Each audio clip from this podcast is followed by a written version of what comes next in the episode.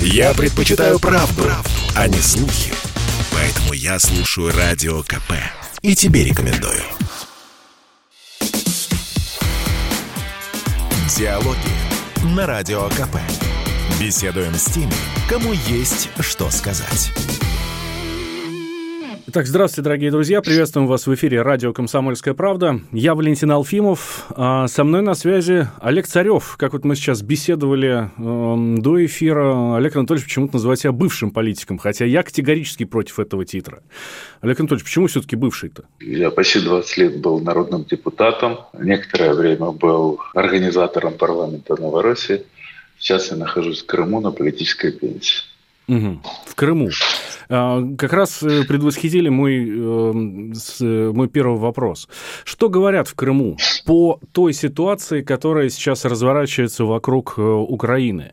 А, мы ее даже характеризуем, если раньше это было нагнетание, то сейчас это откровенная истерика. А, Россия и Украина противопоставляют все, кому не лень сейчас, две наши замечательные страны. Вот. Э, что в Крыму по этому поводу говорят? Люди настолько привыкли в Крыму, что они уже в России, что а, события в Украине их не очень волнуют. Ну, собственно, и все. Нет, нет, Понятно. нет никаких беспокойств, нет никаких переживаний.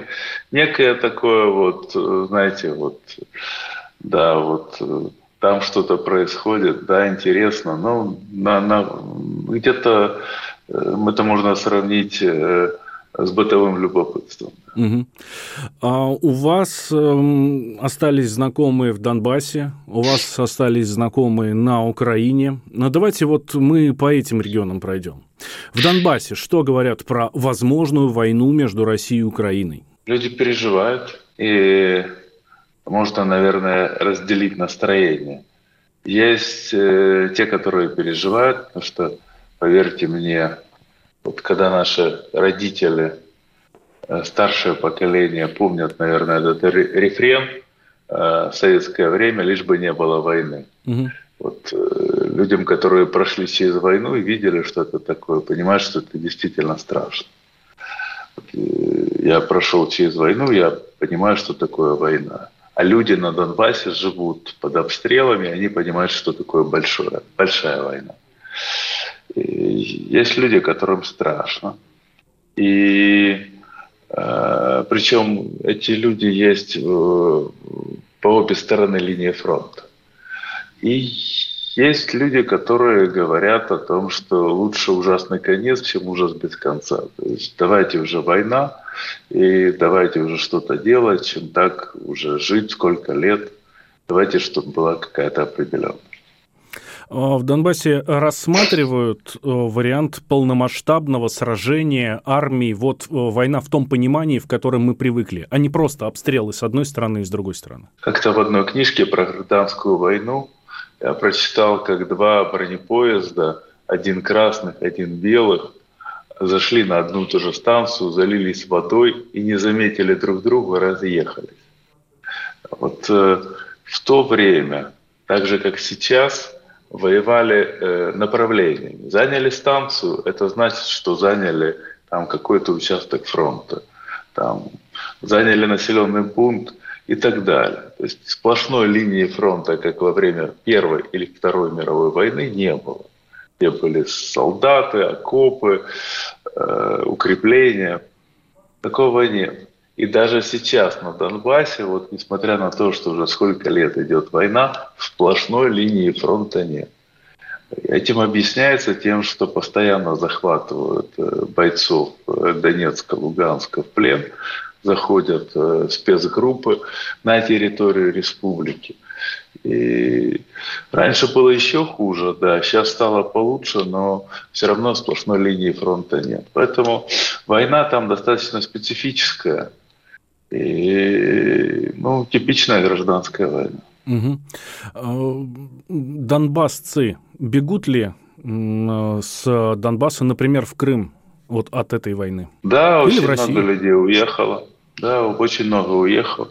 Как в Россию, так и в Украину. Причем объемы миграции. В первое время очень было много поездок в Украину, сейчас многие ездят, едут в Россию, когда облегчилась ситуация с паспортами донецкими, потому что, вспомните, была такая ситуация, что э, они фактически были мигранты, причем на том же э, уровне, как таджики, да, и узбеки, приезжали э, люди с Донбасса, они должны были каждых три месяца выезжать на границу, отмечаться – Э, чтобы продлить иммиграционные свои документы.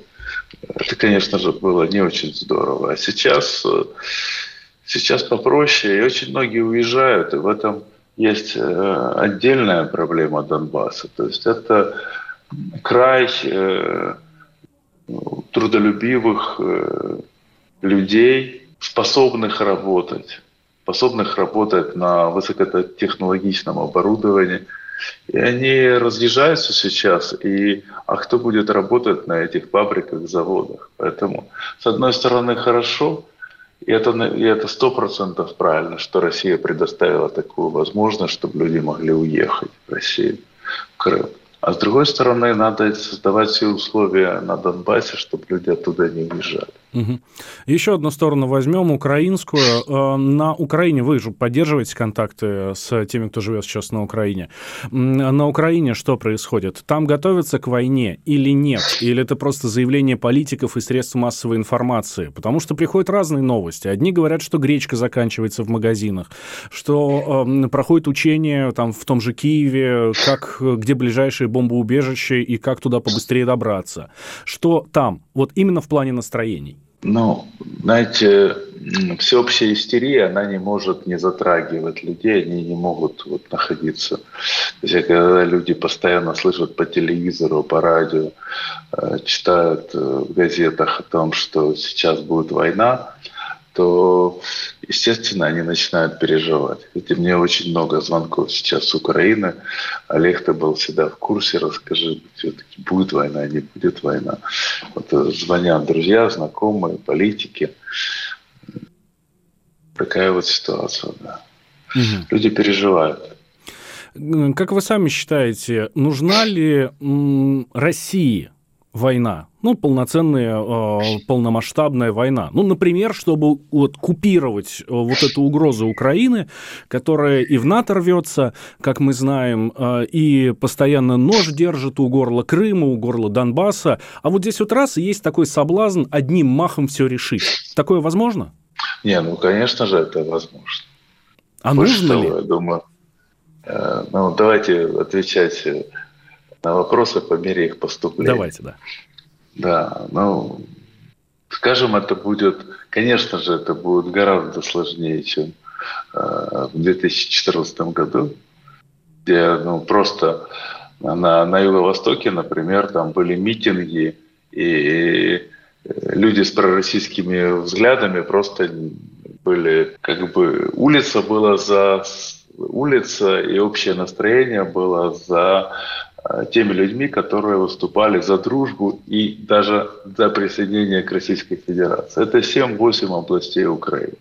У нас были, я 20 лет в политике, у меня э, губернаторы на юго-востоке Украины, это все мои были знакомые, друзья – и мы созванивались с ними, они говорили, Олег, ты вот всегда там был пророссийский, я действительно всегда проводил такую политику, все об этом знали, я выступал, вносил законопроекты и так далее по этому поводу. У меня друзья, многие в Государственной Думе, в том числе были друзья и в администрации президента.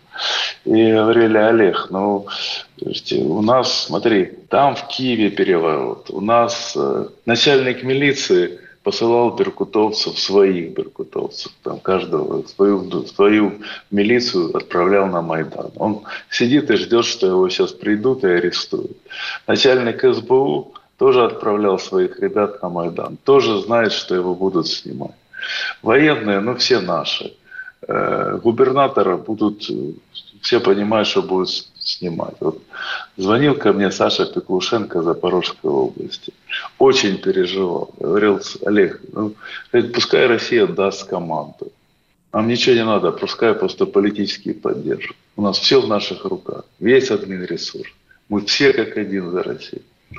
И, э, Сашу Пеклушенко убили после Майдана. Вот его сняли сначала с губернатора, потом убили. То есть вот в той ситуации это можно было бы даже делать просто политическими заявлениями, просто дипломатическая работа, мы сами бы все сделали. Дальше был, э, дальше был э, э, ситуация с котлами перед Минском-2, когда я помню, когда с Мариуполя такой был поток с награбленным машин правосеков, которые там просто был затор. Они бросили все. У меня друзья ополченцы заходили в Мариуполь. Ну, поступила команда тоже стой, назад, поддерживаем границы, которые заняты. Знаете, и каждый раз э, мы оказываемся в все более сложной ситуации. Вот, э, так же было у Януковича на Майдане. Чем больше он тянул, тем было сложнее. Вот такая же ситуация сейчас с Украиной. Очевидно, что этот вопрос надо будет решать. Очевидно, что это как беременность само не рассосется. И, оно, и чем дальше мы будем затягивать решение этого вопроса, тем будет хуже и сложнее. Итак, делаем сейчас небольшой перерыв в эфире радио «Комсомольская правда». Я Валентин Алфимов, рядом со мной Олег Царев. Говорим о возможной войне на Украине. Будет она или нет? Я слушаю «Комсомольскую правду», потому что «Радио КП» — это корреспонденты в 400 городах России. От Южно-Сахалинска до Калининграда. Я слушаю «Радио КП» и тебе рекомендую. Диалоги на Радио КП. Беседуем с теми, кому есть что сказать. Возвращаемся в эфир радио «Комсомольская правда». Я Валентин Алфимов. Рядом со мной политик Олег Царев. Говорим о войне на Украине, будет она или нет, ну и вообще обо всем, что с этим связано. Опасения по поводу санкций, ну мы видим, что санкции, санкции смешные, да. То есть ну, во-первых, уже сейчас немцы сказали, что Северный поток э, не касается событий на Украине. Ну, даже если бы касались. Мы сколько денег морозили в эти потоки, а, а, и так сложно вводить эти потоки. У нас есть готовая, построенная Советским Союзом газотранспортная система, которая проходит по Украине.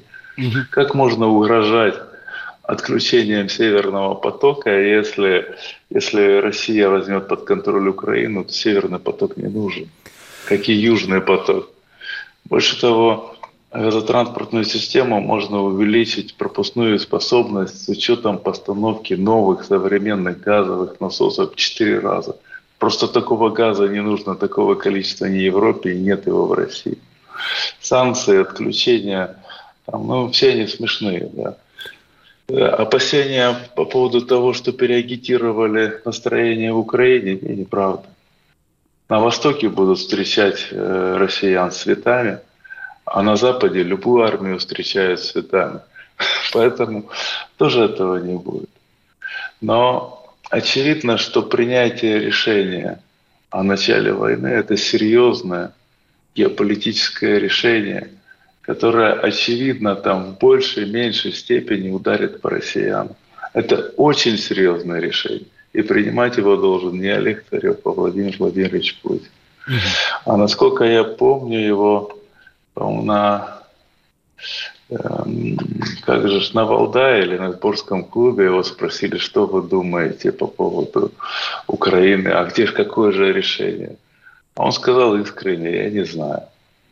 Здесь мы сейчас дошли до такого, до такой ситуации, что решение непростое. Непростое. Поэтому не спрашивайте меня, что делать. А, хорошо, а какие вообще могут быть варианты? Ну, так, если со стороны на это смотреть. Э, военное э, вмешательство, ну, то есть война, про которую сейчас все говорят, конечно. Э, может быть, наоборот, отступить, может быть, какие-то компромиссы. Вот давайте мы прямо разложим с вами несколько вариантов таких. Давайте я расскажу, чтобы, в принципе, можно было сделать и то, что очевидно, и то, что не требует никаких никак, Ну, которое решение, которое минимальное по затратам и по, и по рискам. Угу. У нас э, восьмой год противостояния с Украиной, которая считает русских оккупантом, агрессором и с, в одностороннем порядке сейчас ведет войну с Российской Федерацией. Э, и на протяжении этих восьми лет у нас растет товарооборот Украины. За последний год э, он вырос э, импорт в Украину на 20%, экспорт в Россию из Украины на 10%, в среднем на 15%. Мы продали... Это торговля со пол... страной-оккупантом, я напомню. Да. Мы продали в Украину на полтора миллиарда долларов полтора миллиарда долларов твердых коксующихся углей.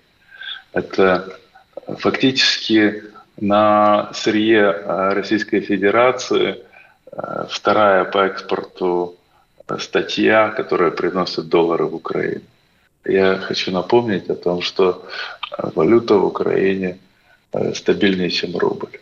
Украина отключила Лукашенко, используя атомную станцию, построенную Российской Федерацией, поставляет и поддерживает э, э, Украину. Сейчас сложное время для Украины. Поддерживает электроэнергию, используя атомную станцию, построенную Российской Федерацией. Украина отключила воду для Крыма, да? отключила электроэнергию, отключила воду. Украина ввела запрет буквально не так давно, пару недель назад, посещение э, российских э, судов внутренних э, территориальных вод Украины. Как э, представителю государства-агрессора. Да, да, четко у них формулировка идет. Но во всем мире принято принимать э, зеркальные меры. Ну, если Украина вот, э, закрыла посещение российским судам э, своих территориальных вод, мы можем с учетом такого сильного, плохого поведения Украины, понятно, что в них своих судов практически нет, но закрыть, э, например, свои территориальные воды для судов, которые плывут в Украину. Угу. Ну, Керченский пролив – это Керченский пролив – это внутренние территориальные воды Российской Федерации. Если закрыть Керченский пролив, то две трети э, импорта, кстати, вот эти все баржи, которые сейчас Ренат Ахметов закупает спешно за рубежом и для того, чтобы предотвратить веерное отключение и замерзание городов, они все остановятся. Они просто не смогут попасть. Одесса не сможет прокачать эти грузы. А металл тоже весь остановит. И аграрные грузы остановятся. Есть, да, крик будет до неба. Кричать будут криком. И будут кричать, а нас-то за что? Но и вот в этот момент можно торговаться.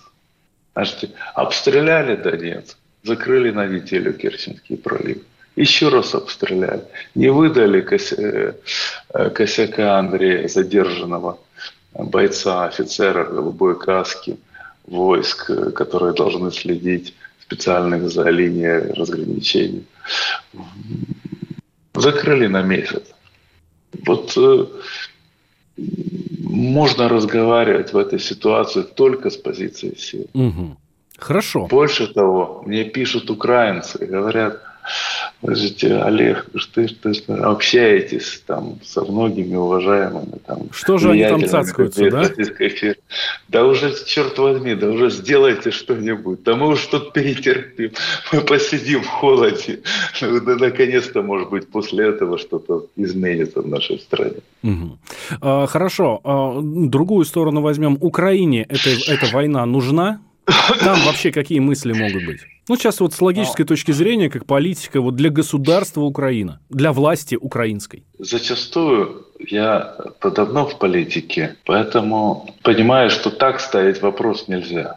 Мне одно время российские журналисты говорили, почему Украина поступает э, так нелогично вот э, там с этим Майданом. А я им отвечал, послушайте, Украина это понятие очень большое. У Андрея Клюева свои интересы, у Левочкина свои интересы, у Пшонки свои интересы, у Януковича свои интересы. И это целый конгломерат интересов, где каждый э, пытается в первую очередь решить свои интересы, а потом э, уже как бы государственные. Так и, и здесь. Мы не, не будет неправильно рассматривать, э, неправильно ставить вопрос, как выгодно Украине и нужна ли Украине война. Потому что не Украина сейчас определяет свою э, не, не Украина принимает решение, какие шаги предпринимать. Для Украины, естественно, самое простое и правильное – это пожать руку Российской Федерации, там, э, решить вопрос Донбасса мирно, э, решить вопрос, чтобы все люди, которые проживают на Украине, русские, украинцы, чувствовали, что Украина – это мать, а не мачеха. Э, конечно же, для Украины это было бы лучшее решение, но для людей, которые находятся во власти, это не лучшее решение. На протяжении многих лет каждый президент, который приходил к э, Украине, за исключением Ющенко, говорил о том, что он сейчас будет делать шаги э, навстречу русскоязычному населению, русским на Украине, и потом двигался на Запад. Почему? Потому что лично ему так выгодно. Вот э, здесь, э, здесь надо рассматривать ситуацию Зеленского и его команды. А вот ситуация у нас у них сейчас просто не ахти. Знаете, я как-то в одной из своих э, статьи в блоге на Телеграм, на своем личном авторском телеграм-канале написал о том, что после того, когда Зеленский не смог арестовать Порошенко, что теперь он обречен идти долгой дорогой разочарований и потерь э, по пути Ющенко. Потом меня тут же набрали, прочитали мои друзья с Украины, депутаты, действующие депутаты. Говорят, Олег, не, вот ты, ты правильно написал, но ситуация гораздо хуже. Ему надо очень сильно постараться, чтобы закончить как Ющенко. Итак, а, Олег Анатольевич, вынуждены прерваться. Вот буквально несколько минут, сейчас новости, сразу после мы с вами возвращаемся в эфир. Я напомню, дорогие друзья, у нас в гостях Олег Царев. Говорим о ситуации вокруг Украины, о том, кто нагнетает эту ситуацию, кто нагнетает обстановку и повышает ставки. Никуда не переключайтесь, я Валентин Алфимов. Послушай, дядя, Радио КП. Ведь недаром я его слушаю. И тебе рекомендую. Диалоги на Радио КП. Беседуем с теми, кому есть что сказать. Возвращаемся в эфир радио «Комсомольская правда». Я Валентин Алфимов. Рядом со мной политик Олег Царев. Говорим о войне на Украине, будет она или нет, ну и вообще обо всем, что с этим связано. Смотрите, в СМИ уже создана картинка. Она во всем мире создана. Если сейчас спросить там какого-нибудь среднего американца, он скажет, да я точно не знаю, то ли напала уже Россия на Украину, то ли еще не напала, но точно нападет. Сейчас смотрите, любая провокация на Донбассе, а если это будет не провокация, а просто такое сильное наступление, и в случае вступления российских войск на защиту Донбасса, это однозначно всем миром будет воспринято как э, вступление э, России в войну и захват, начало захвата России в Украину. А, именно для этого Запад нагнетает вот эту истерику. Поднимает ставки, я бы даже сказал. Вот что касается Украины, я уже сколько лет не в Украине, и до сих пор я ну, достаточно быстро могу узнать, что происходит, кто с кем договаривается, кто э, на какое место назначается, кто кого двигает и так далее, и так далее. А, Запад и Российская Федерация – это как бы не совсем э, моя сфера, э, сфера интересов. Ну, как бы это с моя сфера интересов, но мне сложно это комментировать. И я могу только предполагать. Да? Если по Украине мне зача- достаточно часто приходится инсайды угу. выдавать под видом аналитики, для того, чтобы не подвести своих друзей, которые там эксклюзивно имеют доступ к какой-то информации, которую со мной поделились, то здесь я могу выдавать только свои, свою точку зрения и свою действительно э, вот, какой-то анализ ситуации. Вообще вся эта игра, которую мы сейчас наблюдаем, когда э, приехал руководитель ЦРУ в Москву, да, был встречен очень хорошо. Нас э, Патрушев, э, насколько я понял, заявил о том, что у нас с ЦРУ партнерские и дружеские отношения. Насколько я помню, он даже про Белоруссию так не говорил, про белорусское КГБ. То есть, судя по всему, состоялся какой-то хороший разговор. После этого Владимир Владимирович дает э, поручение Лаврову подготовить свои э, э, требования к Западу. Лавров очень быстро их э, формулирует. Такое ощущение, что он их приготовил заранее. Потом идет, э, и это была просто публичная такая вот картинка, которую которые просто продемонстрировали вот поручение, вот выполнение. Потом, потом, да, все началось, наверное, со встречи с Байденом. Байден, Путин в Женеве, да? Да, да, да. Которая прошла так, где Байден попросил, было одно требование к России, убрать э, кибератаки со стороны российской, с территории территории Российской Федерации, не со стороны. Да. И э, потом был э, очередной разговор э, Владимира Путина с Байденом по телефону, где Владимир Путин сказал о том, что это протокольный разговор, протокольная встреча. Что значит протокольная встреча? Вот я, как бы, будучи руководителем партийной организации, одной из крупнейших партийных организаций, партии региона, партии власти Днепропетровской области, был вынужден посещать громадное количество протокольных мероприятий, где должен был просто как руководитель появиться, положить цветы, пожать руки, сказать дежурные слова, но это ни на что не влияет и э, как бы это встречи расписаны по протоколу. Их просто надо сделать по протоколу, потому что надо. Вот. Тогда мало кто обратил внимание на эту фразу, но, судя по всему, э, был, состоялся разговор, но, э, но все было уже договорено заранее. Потом были все-таки озвучены вот эти требования, которые были похожи на ультиматум. Угу. И Запад сел и начал их рассматривать.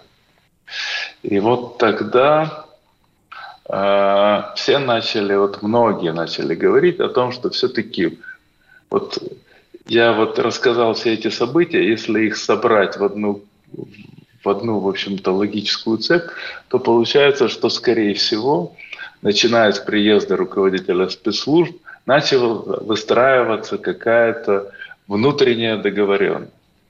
О чем могли договариваться Россия и Соединенные Штаты. Ну, Соединенных Штатах ситуация, ситуация достаточно сложная, потому что после позорного бегства из Афганистана рекордного по темпу падения рейтинга у Байдена в Соединенных Штатах, у него сейчас ситуация такая, что ему нужны геополитические какие-то, внешнеполитические победы.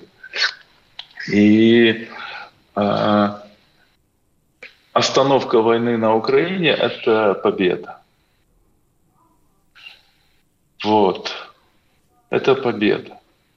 А для того, чтобы цена этой победы была максимально большой, надо поднять градус общественного настроения настолько, чтобы люди считали, что действительно, знаете, как у Пелевина в книжки снов. То есть э, неважно, идет война, неважно, не идет война, главное, что телевизор показывает, что она идет. Или хвост виляет собакой, да. Это, в общем-то, вещи в политике не новые, но э, вот сейчас градус э, такой, что если нападение не произойдет, то Байден точно сможет себе записать галочку, какой он молодец. Мы мы запугали Россию, мы остановили Россию, да. А что в обмен на рост рейтинга Байдена могла попросить Российская Федерация? Я так думаю, что, скорее всего, выполнение Минских соглашений.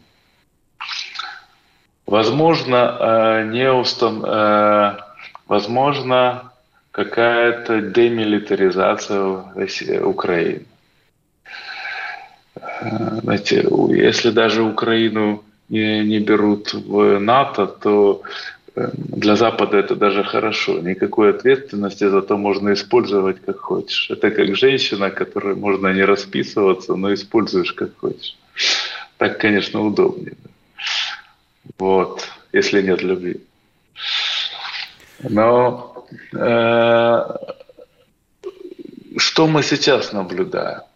Российская Федерация, обратите внимание, многократно на всех переговорах заявляла о том, что э, мы требуем и мы настаиваем, чтобы решение по нашим предложениям было принято быстро. Почему? Потому что Запад столько раз обманывал Российскую Федерацию, что э, существует риск, что Байден получит свой гешефт, как говорят у нас в Днепропетровске. А, а, а Российская Федерация не выполнит те обязательства, которые они на себя взяли. Это не, не секрет, что Запад выполняет, как, как говорит Игорь Коломойский, долги платят только трусы. Да? Вот так, так и Запад выполняет только то, что его заставляет выполнить те обязательства. Вот, э, судя по всему, сейчас вот э, ситуация на грани. Или Запад попробует отскочить от своих обязательств, если они были, да, еще раз подчеркну, это всего лишь та версия, которая у меня существует. То есть я не могу гарантировать, что это так, что мои предположения. Больше того, у меня в жизни так часто бывало, я когда читал аналитику, я был очень погружен в события, которые были на Украине во время Майдана. Очень погружен до мельчайших деталей. И когда я читал аналитику российских аналитиков, там как при, при, и предположения, смотрю, вроде все логично, но вывод совершенно идиотский. Да. Потому что на самом деле это было совершенно по-другому и просчитать невозможно. Поэтому, возможно, я ошибаюсь. Но мне кажется, сейчас вот та ситуация, когда э, Россия переживает, что Запад э, получил плюсы, которые он хотел получить, не выполнит те обязательства, которые он брал. Угу. И как потом в этой ситуации вести Российской Федерации? Ведь получается, что это странная ситуация. Россия, с одной стороны, выставила такие требования, э, жесткие требования. И эти, если эти требования не выполняются, то Россия должна со своей стороны делать какой-то шаг. Если достаточно жесткие по отношению с Западом. Вполне возможно, что она и не собиралась делать этот шаг. Но придется, Просто... но придется. Но, а, а как его делать? Все понимают, что война – это страшная штука. Да? И опять-таки вот ограничиться торговой войной на первом этапе возможно было бы целесообразно. Итак, делаем сейчас небольшой перерыв в эфире радио «Комсомольская правда». Я Валентин Алфимов, рядом со мной Олег Царев. Говорим о возможной войне на Украине. Будет она или нет? Я слушаю радио КП, потому что здесь всегда разные точки зрения.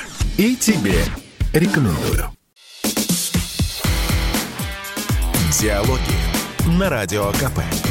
Беседуем с теми, кому есть что сказать. Возвращаемся в эфир радио «Комсомольская правда». Я Валентин Алфимов. Я напомню, что мы беседуем с политиком Олегом Царевым. Есть мнение, что Россия э, хочет, э, ну, так сказать, обнулить итоги холодной войны или сделать вторую Ялту, то есть провести такую новую линию разграничения. Э, как вы считаете, э, ну, эта версия имеет право на жизнь? Понятно, что это было бы логично и правильно. Одно дело – Россия и Советский Союз, проигравших в холодной войне, это была одна ситуация, да, где Соединенные Штаты гегемон, страна номер один. Сейчас Россия поднялась с колен. Сейчас э, вооруженные силы Российской Федерации – это совершенно другая ситуация, чем была после перестройки. Сейчас креп Китай, а Соединенные Штаты как раз ослабли, сильно ослабли. И сейчас было бы логично сесть передоговориться. Но я не помню таких ситуаций, чтобы Запад садился добровольно с Российской Федерацией о чем-то, с Россией, да, тогда извиняюсь, Россия садился и о чем-то договаривал. Я таких ситуаций не помню. Я, знаете, мы Ялту тогда была Ялтинская встреча. После того, когда российская армия ну, значит, захватила пол Европы и диктовала всему миру свои условия. И тогда, как с равными, с нами сели и разделили мир на две части. Да? Значит, возьмите Минск-1, когда он был? После первого котла. Минск-2, когда был? После второго котла. Нами садятся и разговаривают только тогда, когда мы их берем, ну, как бы тебе вам сказать, в жесткие рукавицы, да, угу. в ежовы, когда у них безвыходная ситуация. Тогда они садятся. Поэтому рассчитывать на какие-то, какую-то добрую волю со стороны Запада я бы не стал. Можно разговаривать только с позиции силы. Это с одной стороны. А потом я не помню ни одних э, соглашения, которые бы Запад, особенно после перестройки, выполнял, э, и которые бы не выполнял, вернее, не совсем так сформулировал, ни одни соглашения, которые Западом пошли бы на пользу Российской Федерации. Вот те, которые на пользу Российской Федерации, Запад с них в одностороннем порядке выходит. А такие, которые не на пользу, он требует, чтобы Россия скрупулезно выполняла. Как продали весь плутоний буквально за копейки. Это просто, по-моему, там сумма в триллионы долларов по коммерческой цене Россия продала. И много таких вопросов. То есть, поэтому надо очень аккуратно с ними договариваться. И вообще Россия – это военная страна. Она была сильна своей армией, а не дипломатами. Сначала армия добывала победу, а потом зачастую дипломаты ее спускали в унитаз. Угу. А какая роль Белоруссии может быть в этом конфликте? Ну, мне кажется, батьке надо иметь совесть. Я с большим уважением отношусь к тому, что он делает в Беларуси. Все-таки он сохранил и сельское хозяйство, и столько предприятий. Как некоторое время назад говорили, это диктатор достаточно сам высоким, ну, не самым высоким после Российской Федерации, все-таки уровнем жизни на постсоветском пространстве. Но все-таки он молодец, да. Но то, что он делает с Украиной, это неправильно. И с Российской Федерацией. Угу. Он же видит это, это противостояние, это, эти нападки. Эти нападки в его адрес. И тем не менее он продолжает зарабатывать деньги на поставки электроэнергии в Украине. Эти вот э, настоящий политик должен выбирать из э, двух категорий власти деньги, всегда выбирать власть. Если он выбирает деньги, он проиграет. Вот нельзя делать мелкий, мелкий бизнес на большой политике. А в военном плане он поможет? У меня большое сомнение в этом. И, ну, как бы это, наверное, вопрос ко мне не по адресу. А, хорошо. А, Олег Анатольевич, натовцы э, да, говорят... И, и, знаете, знаете нет, нет необходимости в помощи Беларуси. Знаете, мы, мы э, процент э, вот, населения, которое радикально против э, Российской Федерации, чрезвычайно мало на Украине. чрезвычайному. В основном это э, население настолько устало от всего, что оно просто хочет порядка. И кто придет, наведет порядок, того и будут, э, тому и будут кричать «Ура!». А потом, ну, на, на Восточной Украине понятно, какая ситуация, все-таки там большинство наших симпатиков. А на Западной Украине вы... Я э, учился в школе в городе Тернополе. У меня мама там была преподаватель. Э, во время перестройки э, вся кафедра в их пединституте, э, где учили историю КПСС, марксизма и ленинизма, вся строем записалась в РУХ. У меня мама химик, да? Вот она, они записались в РУХ. Во время ГКЧП с Дальнего Востока летели преподаватели, чтобы срочно заплатить партийный взнос. Вот э, кто у нас э, сейчас э, самые занимают э, русофобские позиции? Это бывшие комсомольцы и коммунисты. Поэтому э, вдруг э, ситуация поменяется, поверьте мне, мы еще не протолкаемся, они локтями будут так работать, что будут среди первых русофилов и будут там клеймить всех остальных и все остальное. Поверьте мне, это, ну, я долго жил, я видел жизнь, да. Западная Украина – это Западная Украина. А, хорошо, если война начнется, она как может протекать? Э, говорят, что э, российская армия в случае чего, э, ну, собственно, просто пройдет по левому берегу Днепра и заберет все, что, собственно, там есть. Ну, вот вплоть туда до Одессы, до Приднестровья. Вот. Ваше мнение, как это будет? Уверен, что это будет легко и просто. А вы думаете, это только я так думаю? Да они сами так думают. Вы, вот почему Соединенные Штаты, Великобритания и украинские власти сейчас раздают оружие э, в, тероборону и там проводят какие-то курсы по партизанской войне? Потому что они понимают, что регулярная армия ну, рассыпется моментально. Я просто как в Мариуполе было. То есть как начинают, знаете, как, как начинают бежать, бегут все. Вот э, хаос и паника, она э, заражает. Вот почему во время Великой Отечественной войны предателей и паникеров расстреливали сразу на месте? Э, потому что в условиях военных действий паника – это страшная штука. Это самое страшное, что может быть. И как в Мариуполе это было, когда вот услышали, что ополчение нападает, и все, все все бросили. Пустой город был абсолютно. Эти здесь самое главное ввести э, бесполетную зону над Украиной для того, чтобы вот эти все воры, проходимцы, у которых руки в крови, чтобы они не успели сбежать. Последний вопрос, Олег Анатольевич. Так будет война все-таки или нет? Я не знаю, и я на этот вопрос не отвечу. Но если вопрос, если вопрос Украины не решать, она будет обязательно. Это точно. Это без сомнений. Спасибо большое. Олег Царев был у нас в гостях. Олег Анатольевич, всегда рада видеть вас в эфире «Комсомольской правды». Спасибо. Диалоги на Радио КП. Беседуем с теми, кому есть что сказать.